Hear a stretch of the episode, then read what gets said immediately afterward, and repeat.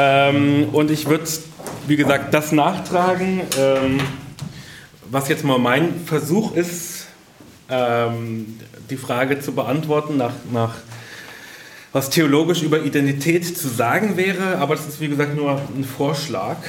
Ähm, und unsere ganze Leitfrage soll ja auch heute so, so, ein bisschen gehen, wie kriegen wir jetzt von dieser jetzt ein bisschen grundsätzlichen ähm, Überlegung zu diesem Begriff der Identität, ähm, wie können wir damit umgehen, was können wir jetzt damit machen, was bedeutet das auf diesen drei Ebenen, die heute gesagt wurden, also von persönlich, persönlicher Ebene, die Ebene von Gemeinschaften, Communities äh, und die Ebene der Polis, wenn man so will, also der, ähm, des Gemeinwesens, der Politik.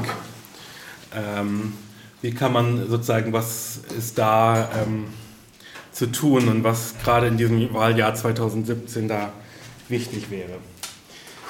Ähm, ich habe das ähm, übertitelt mit außerordentlich, die Frage nach christlicher Identität, weil ich mich nochmal gefragt habe, was heißt jetzt eigentlich christliche Identität?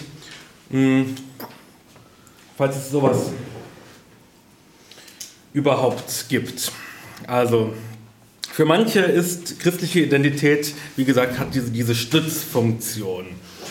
Ähm, man versucht eine bestimmte Ordnung abzusichern, wie auch immer man diese Ordnung nennt, ob man sie jetzt christliches Abendland nennt, unser deutsches Volk ähm, oder so, ähm, ist eigentlich dann egal.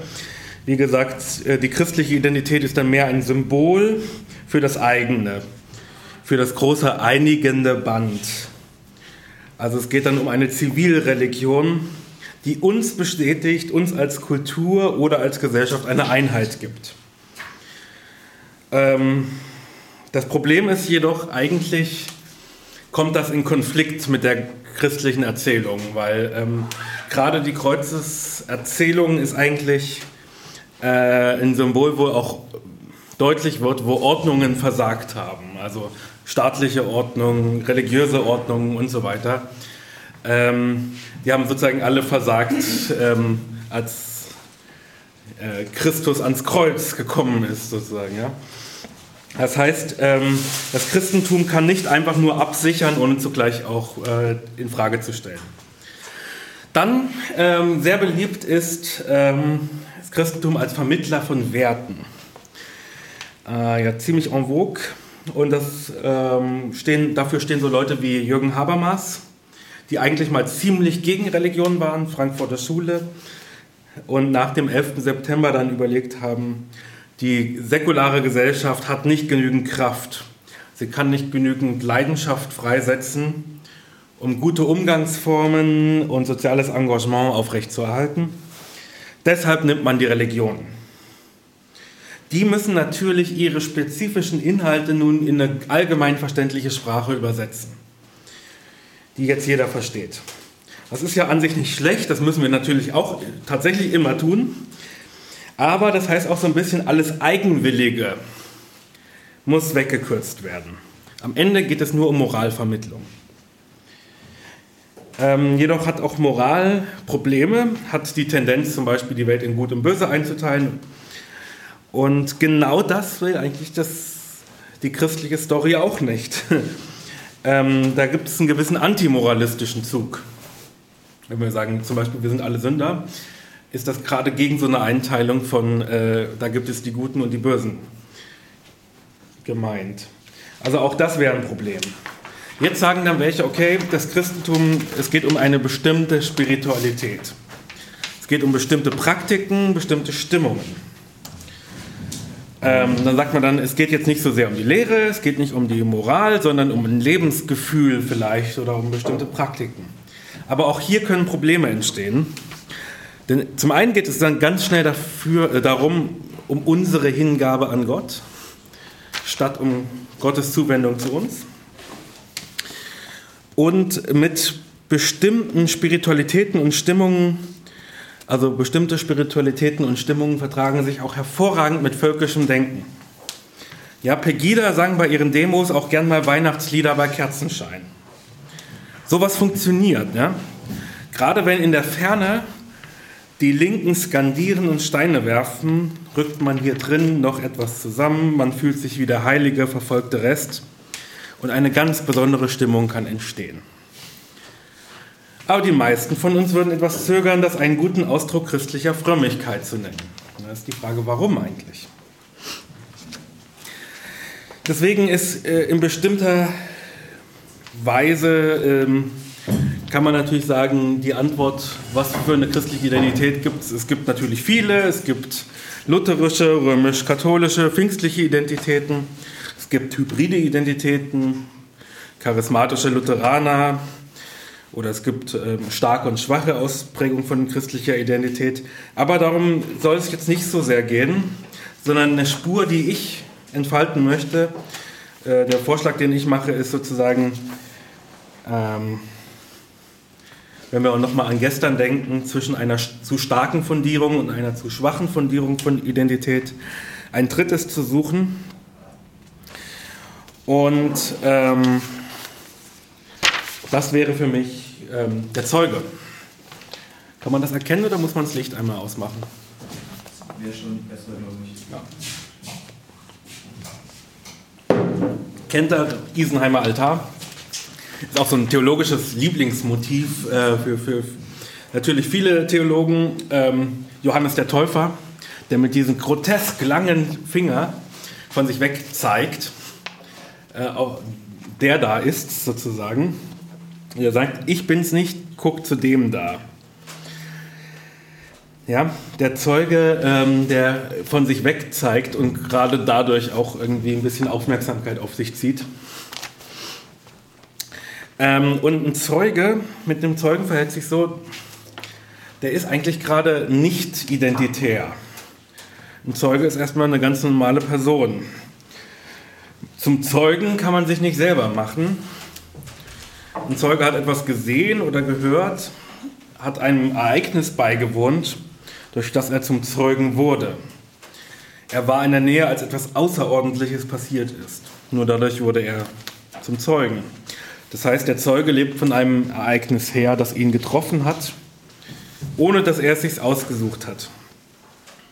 Und gleichzeitig ist er selbst es, der mit seinen Ressourcen, mit, seinen Mensch, mit seiner menschlichen Art und Weise darauf zeigen muss, der selbst ähm, das bezeugen muss. Man kann sagen, die Identität des Zeugen ähm, steht zwischen einer zu schwachen Fundierung von Identität, in der man nur das ist, was man in sich selbst ist, was man aus sich selbst machen kann, und zu einer starken Fundierung von Identität, in der man völlig von Genen, von der Kultur oder von der Geschichte bestimmt ist. Der Zeuge lebt von anderswoher und er zeigt von sich weg. Er wird in Anspruch genommen von einem Ereignis, aber er muss selbst darauf seine Antworten finden. Leben heißt insofern Antworten. Heißt, man fängt nicht bei sich an, man gründet nicht in sich, aber ist auch nicht einfach fremdbestimmt, sondern wird von außen befreit dazu, eigene Antworten zu finden und eigene Wege zu gehen um mal sozusagen von der religiösen äh, Zeugensymbolik wegzukommen, äh, um mal ein Beispiel noch zu nehmen. In meinem Ort, ähm, Heimatort, war ein KZ, in dem die V2-Rakete gebaut wurde, mit denen dann ähm, die Engländer beschossen wurden. Und es gab eine Menge Jugendlichen, die sich von dieser Art Geschichte haben ansprechen lassen und dort in der Gedenkstätte gearbeitet haben. Also auch von dem Negativen, von der Gewalt, von dem her, was Menschen einander antun kann, kann man getroffen werden. Der Zeuge wird in Anspruch genommen von etwas, was er sich nicht ausgesucht hat, habe ich gesagt. Und auch sowas wie, ähm, man wird betroffen von ähm, einem Ereignis, was hier vor Ort passiert ist, ähm, und fühlt sich in Anspruch genommen, man muss darauf antworten. Man muss sozusagen ähm, darauf einen Weg finden, wie man ähm, damit umgeht. Und das ist eine, wenn man so will, Identität, die nicht identitär ist. Das heißt, die, die weder völlig eingebettet in ein Kollektiv ist, noch eine völlig losgelöste Freiheit, die sich nur selber konstruiert. Ja, also wie, man könnte auch sagen, jemand, der sozusagen im KZ arbeitet, äh, also in einer Gedenkstätte arbeitet, meine ich, ähm, bezeugt etwas. Er bezeugt, er spricht von seinen, wie man auch sagt, Überzeugungen. Ähm, dass ich nicht einfach nur als äh, willkürliche Deutungen verstehen würde, sondern dass man von etwas betroffen wurde und von etwas überzeugt wurde. Was nun bezeugt der Zeuge? Ich habe es mal so genannt. Das außerordentliche Ereignis der gnädigen Befreiung des Menschen aus seinen selbstgewählten Echokammern und die Versöhnung des Menschen mit Gott, mit dem Nächsten oder dem Feind und mit sich selbst. Das ist sozusagen das ähm, ähm, Kernthema, was ich sagen würde, was zu bezeugen wäre. Ähm, ich werde dazu gleich noch was sagen. Ich beginne mal damit. Man kann sagen, ähm, theologisch sagen, der Grund unserer Identität liegt außerhalb. Er ist mir entzogen. Ich habe keinen Zugriff darauf. Man lebt äh, davon, dass man ja, sich selber nicht ausgesucht hat und ähm, man lebt von der Zuwendung Gottes, die man sich selber auch nicht ausgesucht hat und man lebt von Wörtern, die man sich selbst nicht sagen kann. Und Glauben heißt ja theologisch nicht einfach nur ein paar Annahmen treffen, sondern sich verlassen auf ein Wort, was einen von außen trifft. Man wird dadurch ähm, zu dem, wer man ist, man empfängt sich von anderswo. Im Theologischen redet man auch vom Extranos, außerhalb unserer selbst.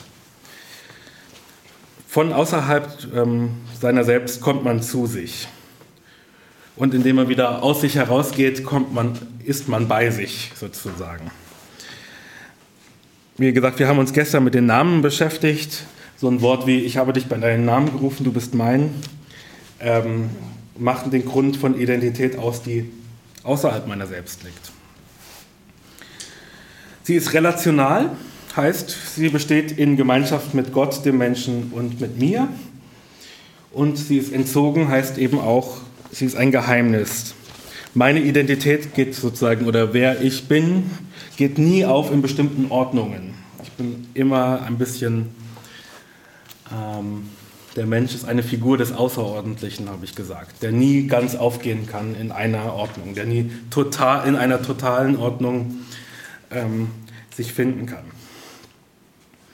Das heißt auch, ähm, als jemand, der vor Gott schon als etwas gilt, bevor er überhaupt irgendwas gemacht hat, bin ich befreit, ganz viel aus mir zu machen. Ja, weil äh, sozusagen mein Selbstwert nicht mehr auf dem Spiel steht. Ich kann sozusagen unendlich viel machen, ähm, weil ich vor Gott schon als etwas gelte. Deshalb ist man auch nie nur das, was man aus sich selbst machen kann. Man ist immer mehr und anderes, als was andere in einen sehen oder was ich selbst in mir sehe. Mal äh, sozusagen erster Versuch, Identität, äh, jetzt vor allem wahrscheinlich individuell ähm, mal zu fassen theologisch. Die Echokammern. Ähm, der Mensch hat darauf aber keine rechte Lust. Er will sich entweder individuell oder als Kollektiv selbst erschaffen. Er tendiert immer wieder zur Selbstabschließung. Er will sein eigener Schöpfer sein.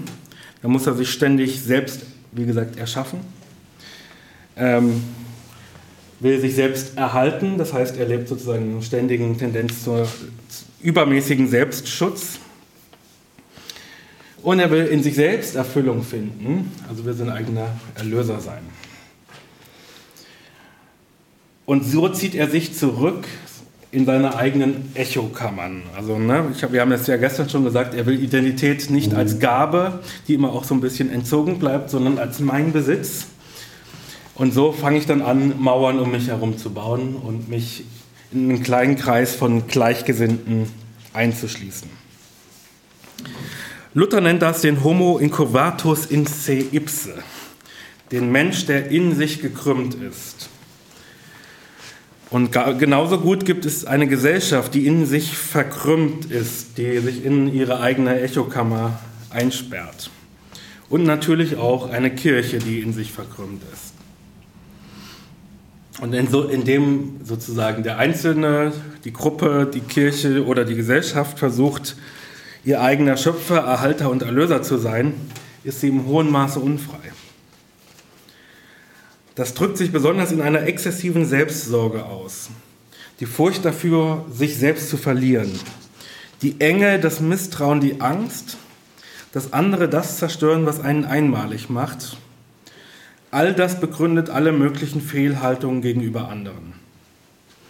Und all das ist genau in, in dem Missverständnis begründet, dass wir unsere Identität, unser Leben als Eigentum verstehen, das wir beschützen müssen, anstatt als Gabe, die wir genießen können und mit anderen teilen können.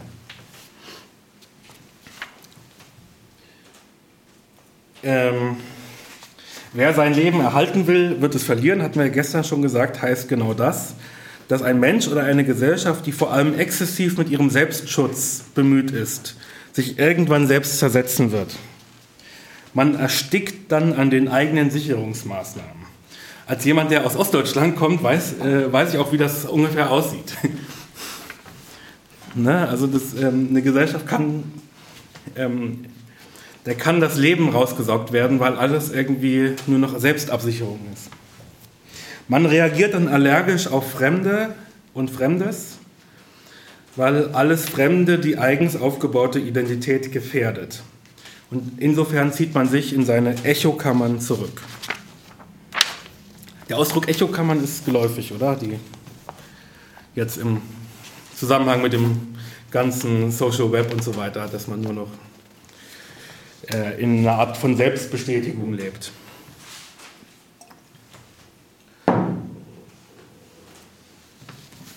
Jetzt die Frage nach Zugehörigkeiten. Ähm, der Mensch, der sich so versteht, zieht sich, wie gesagt, gerne in eine Gruppe Gleichgesinnter zurück. Er lebt aus einem aggressiven Selbstschutz, der in Gewalt, in allergische Reaktionen auf Fremdes oder in Indifferenz, also mir ist der andere egal, und Isolation mündet. Er hält sich selbst oder die eigene Gruppe für die große Ausnahme aus einer sonst korrupten Menschheit. Ich, mir ist da noch äh, eine Bibelstelle eingefallen, die ich eigentlich ganz interessant dazu finde. Das Gleichnis von, vom Pharisäer und dem Zöllner. Ich lese mal nur das, den Anfang vor. Einige, die von ihrer eigenen Gerechtigkeit überzeugt waren, einigen, die von ihrer eigenen Gerechtigkeit überzeugt waren und die, andere, die anderen verachteten, erzählte Jesus dieses Beispiel. Zwei Männer gingen zum Tempel hinauf, um zu beten. Der eine war Pharisäer, der andere war Zöllner. Der Pharisäer stellte sich hin und sprach leise dieses Gebet. Gott, ich danke dir, dass ich nicht wie die anderen Menschen bin. Die Räuber, Betrüger, Ehebrecher und, oder auch wie dieser Zöllner dort. Will das einfach da schon abbrechen. Man sieht, wie diese Art der Identität, sozusagen, ich bin stolz darauf, dass ich nicht wie die anderen Menschen bin, sofort zu dieser Entsolidarisierung führt, über die wir geredet haben. Und man kann das jetzt genauso weitertreiben und auch sagen, Gott, danke, dass ich nicht so bin wie die Rechtspopulisten. ähm, und das führt genau in die gleiche Struktur. Also man sieht dann diese Art von, ähm, man sieht sich dann selber als die große Ausnahme und der Rest der Welt ist korrupt und hat dann die Tendenz, eine reine Identität erschaffen zu, äh, zu wollen. Miroslav Wolf redet davon, ähm, die Reinheit des Selbst und die Reinheit der Welt. Also alle Spuren von Fremdheit, von Entzogenheit, von Relationalität sollen aus mir ausgeschieden werden und alle Spuren von Fremdheit und Relationalität und Entzogenheit sollen aus der sozialen Welt ausgeschieden werden. Und das ist genau die Bewegung, die dann ähm, zur Gewalt führt. Miroslav Wolf hat auch mal ausgeführt, wie nach dem Ende des kommunistischen Tito-Regimes, ja, da war ja ein multiethnischer Staat in Jugoslawien entstanden. Und nachdem diese Glocke des Kommunismus wegfiel, kamen sozusagen die vorher unterdrückten ethnischen Identitäten wieder hervor und zwar mit großer Gewalt.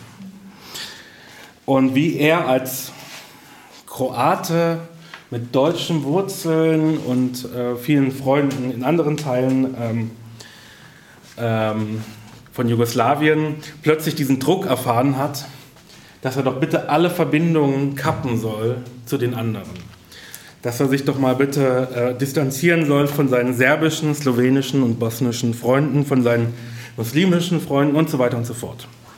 Also unter bestimmten Bedingungen entsteht dieser Druck, ähm, dieses ähm, Steh doch mal endlich dazu, dass du Deutscher bist. Sei loyal zu diesem Volk und zu, diesem, äh, zu dieser Identität. Man sieht daran, die Identitäten an sich sind nicht das Problem, sondern äh, dieser Zug zum Totalitären, zum Exklusiven, dass sie über das ganze Leben bestimmen wollen ähm, dass bestimmte Gruppen und Zugehörigkeiten und kollektive Identitäten sich in sich selbst verschließen wollen. Miroslav Wolf spricht davon, äh, Zugehörigkeit ohne Distanz zerstört. Also wenn man einfach nur zugehört und nicht diese auch eine kritische Distanz zu den eigenen kollektiven Identitäten hat, ähm, gibt es Situationen, wo das sozusagen in Gewalt münden kann. Versöhnung. Ähm, an bestimmten Stellen redet die Bibel äh, von der Mauer der Trennung, die damals zwischen der jüdischen und der, ja, den Ethne, den, den äh, Heiden sozusagen geherrscht hat und wie diese Mauer überwunden wurde. Und ich glaube, man kann das insofern auch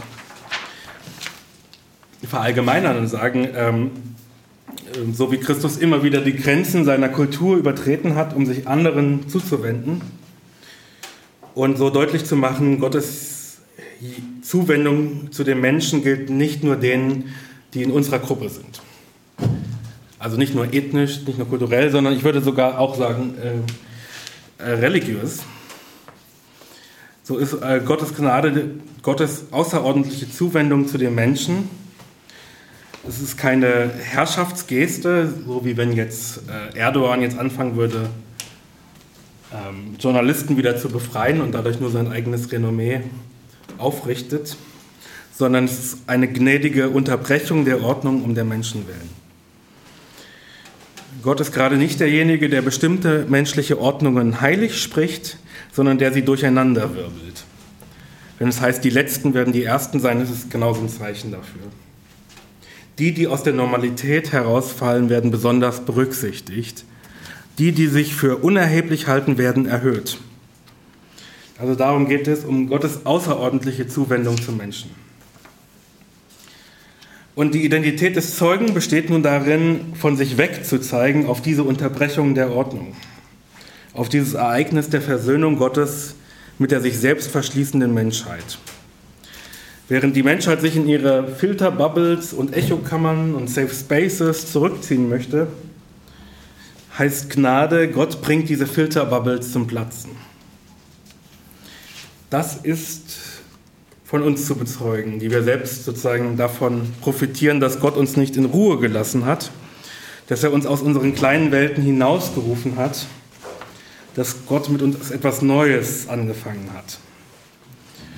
Man kann das zusammenfassen als, ähm, wie es im Epheserbrief heißt, das Niederreißen der Mauer der Feindschaft. Die Befreiung des Menschen aus allen identitären Projekten. Die Befreiung von allen Götzen, von allen Idealen, wie das Leben zu sein hat. Die Befreiung des Menschen aus der Jagd danach, jemand sein zu müssen, sich produzieren zu müssen. Und die Befreiung des Menschen aus seinen selbstgewählten Echokammern und gleichzeitig die Aufrichtung des Menschen. Ähm, der Mensch wird aus der Zuwendung Gottes stark gemacht, auch andere auszuhalten. Er muss andere nicht als Bedrohung erleben, weil das, was ihn ausmacht, das steht außerhalb seiner selbst. Er wird befreit aus dem Zwang zur ständigen Selbstsorge. aus dem Zwang, sich selbst erhalten zu müssen. Also um es nochmal so zu sagen, ähm, das Prinzip der Gnade steht quer zu dieser natürlichen Einbettung in gesellschaftliche Hierarchien und den organisch gewachsenen Gemeinschaften, aber auch quer zu einer rein willkürlichen Selbstkonstruktion. Im Johannesprolog heißt es, ähm,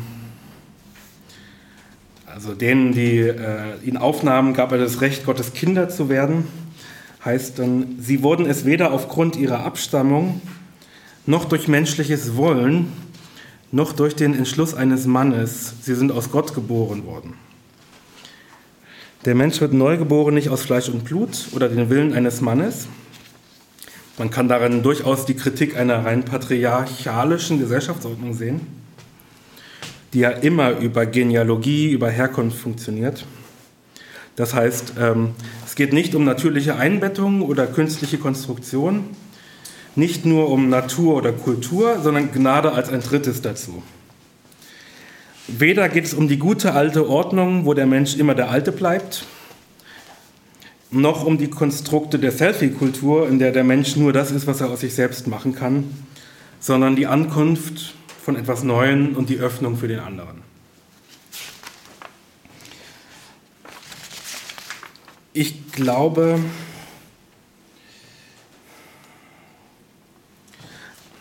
ja, vielleicht einen Aspekt würde ich davon würde ich noch erzählen, damit wir dann äh, ins Gespräch kommen. Ähm, mir geht es darum, dass ein das nicht sozusagen aus diesen ganzen normalen ähm, sozialen Identitäten, in die man eingebettet ist, völlig rausnimmt und man völlig wo, was anderes macht und was Neues macht, äh, sondern ähm, es ist eine verrückte Identität. Man ist natürlich sozusagen, man ist natürlich Deutscher, man ist natürlich, also ich bin natürlich weißer, Deutscher, heterosexueller und so weiter, habe bestimmte ähm, ähm, Aufzählung von Identitäten könnte man machen und ähm, das gehört auch dazu, das anzuerkennen, ähm, wer man ist. Aber in diesen Zugehörigkeiten entsteht ein Bruch. Man wird ein bisschen verrückt, ähm, geöffnet für anderes, für, ähm, für das Neue. Ähm, er sagt, Miroslav Wolf spricht davon, Distanz ohne Zugehörigkeit macht blind, könnte man sagen. Also dann werde ich blind dafür, für die ganzen Prägungen, die ich habe. Ähm, also nicht einfach nur sagen, ich distanziere mich hier von allen und bin jetzt kein Deutscher mehr, weil das ja nicht stimmt. Ich bin ja davon geprägt. Aber ich bin nicht, äh, insofern nicht so sehr dadurch geprägt, ich lasse mich nicht total davon beherrschen, dass das meine einzige Lo Loyalität ist, sondern werde geöffnet für Neues. Ich glaube, ähm,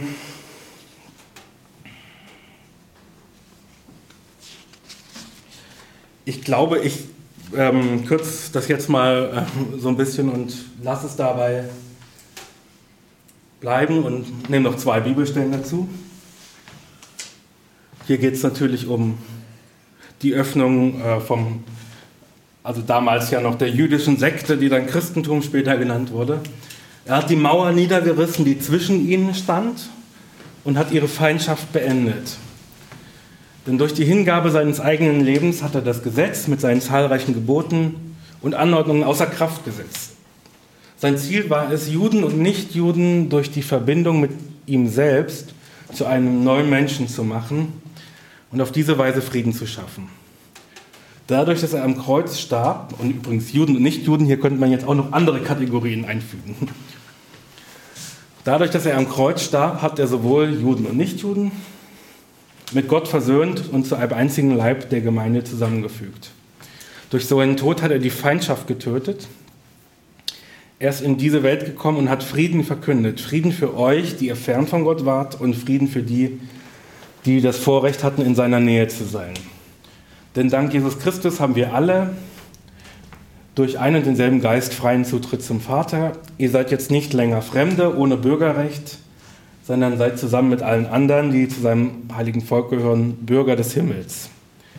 Ihr gehört zu Gottes Haus, zu Gottes Familie. Und das Zweite, was natürlich kommen muss, äh, vielleicht noch zum Kontext vom Galaterbrief. Hier ging es um praktische Fragen im Galaterbrief. Hier ging es darum, wir haben jetzt ähm, Menschen aus verschiedenen Kulturen, die ähm, ja, sozusagen sich zugehörig fühlen zu Christus und ganz anderen Hintergrund haben. Und wie organisieren wir das? Wie, äh, wie organisieren wir zum Beispiel unsere Mahlzeiten? Gibt es einen griechischen Tisch? Gibt es einen jüdischen Tisch? Weil es bestimmte Reinheitsvorstellungen gab, die das eigentlich getrennt haben wollten. Ähm, und der Galaterbrief beschäftigt, beschäftigt sich damit, dass es genau diese Trennung nicht passieren soll. Und es wird sozusagen lang begründet. Und hier heißt es, hier ist kein Jude noch Grieche, hier ist kein Knecht noch Freier, hier ist kein Mann noch Frau, denn ihr alle seid eins in Christus. Heißt so viel wie im Christus-Ereignis ähm, werden diese Trennungen verlieren ihre Bedeutsamkeit. Ähm, genau. Damit würde ich, würde ich jetzt mal enden und zur Diskussion übergehen. Mhm.